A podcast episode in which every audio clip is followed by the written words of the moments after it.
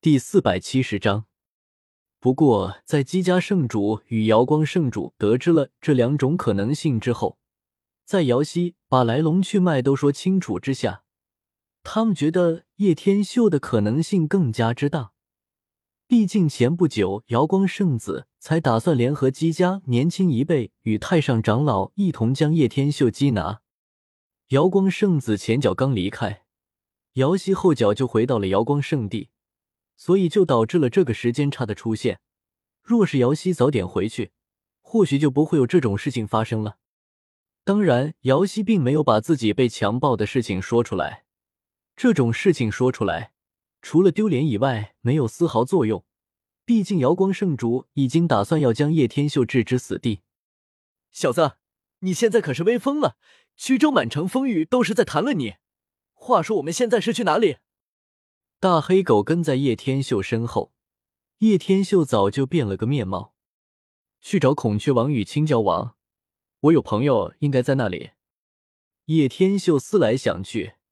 颜如玉与叶凡很有可能就在青椒王与孔雀王那里，这两人也不知道在紫山那个城镇中发生了什么事情，不过多半应该是没事的。除了孔雀王与青椒王可以去，颜如玉恐怕是真的没地方可去了。若是遇到姬家与瑶光圣地的人，恐怕根本不敌。孔雀王与青椒王，女魔头眯起了双眼。立马惊呼了一声：“怎么？难不成你还认识他们？”叶天秀有些愣住了。莫非这个女魔头还认识孔雀王与青椒王？不认识。女魔头支支吾吾的，立马敷衍了事，但是表情和语气已经完全出卖了他说的话。你竟然还认识孔雀王和青椒王，不得了！大黑狗明显也是认识这两位妖族的大能。立马说道：“我认识的人还多着呢，你以为像你这个秃尾巴狗？”叶天秀淡淡的说了一句：“小子，你是找死！”大黑狗立马不爽的扑了上去，撕咬起来。“你他妈又咬老子！”叶天秀怒吼一声，一拍之下，直接把大黑狗拍得天旋地转。两日后，他们来到了青椒王的隐居地。山势巍峨，水泽甚多，树木苍郁，水汽弥漫。有八十一道大河穿过这里，湖泊亦不下数十个。古之圣贤开创出的空间。大黑狗眼中金光一闪，眼前景物开始变化起来。什么人？前方，一座云雾缭绕的仙山传来喝声：“我是过来找青椒王的，我也同是妖族。”叶天秀淡淡说道：“数道人影落下，男的俊美，女的娇艳，都带着一股妖气向前走来。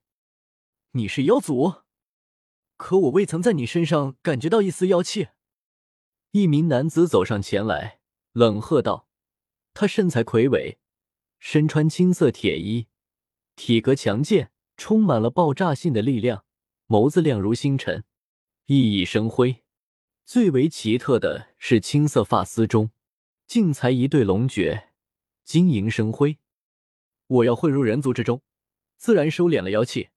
如果非要看的话，叶天秀这么说着的时候，大黑狗就忍不住吐槽起来：“这小子也太蠢了吧，竟然说自己是妖族，这下看你怎么收场！”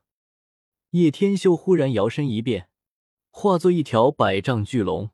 盘旋在半空，这可不是蛟龙这么简单，而是真正的神龙，龙息吞吐，金色鳞片足以震慑着在场所有人。什么？是真龙？蛟龙男子彻底被眼前的景象镇住了，有一种想要伏地膜拜的感觉。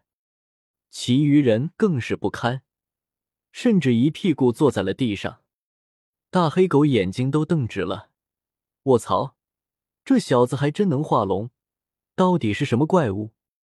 女魔头也是傻眼了，发觉跟在叶天秀背后，每一次都能在他身上发现出不一样的东西。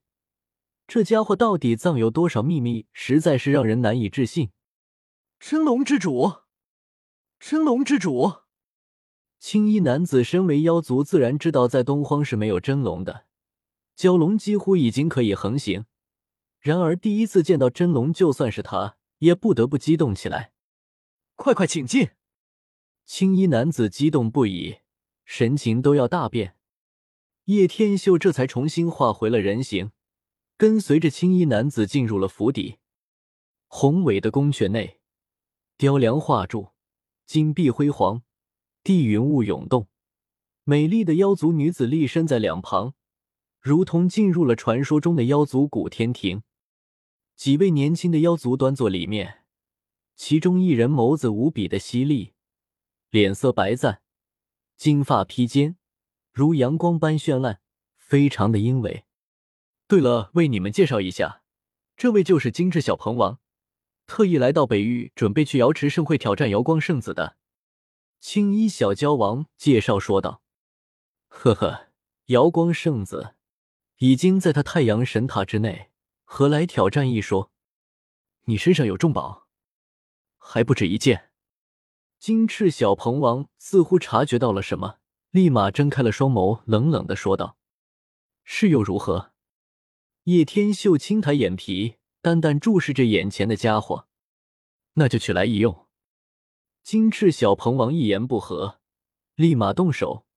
鹏之身法果然诡异，迅速万分。青色光彩一闪，青衣小蛟王出手挡住了巨大的鹏爪，道：“鹏兄，你这是何意？”金翅小鹏王金色发丝飞舞，毫不在意，道：“我想向他借剑器物。彭兄这里不允许你动手。”青衣男子当然不会轻易将叶天秀真龙之主说出去，这是属于蛟龙一族的秘密。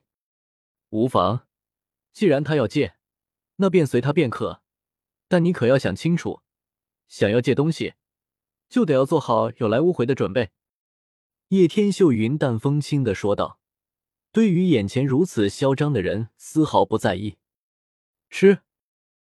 对于异常自负的金翅小鹏王来说，根本就不会多听叶天秀的废话，一下子就冲到了叶天秀的身前，锐利的爪子撕裂着天地落下，啪，一巴掌扇了出去，什么秘术都没有用，但是蕴藏了万物母气的一巴掌，直接把金翅小鹏王硬生生拍在了地面上，脑袋都深陷在地面中，啊！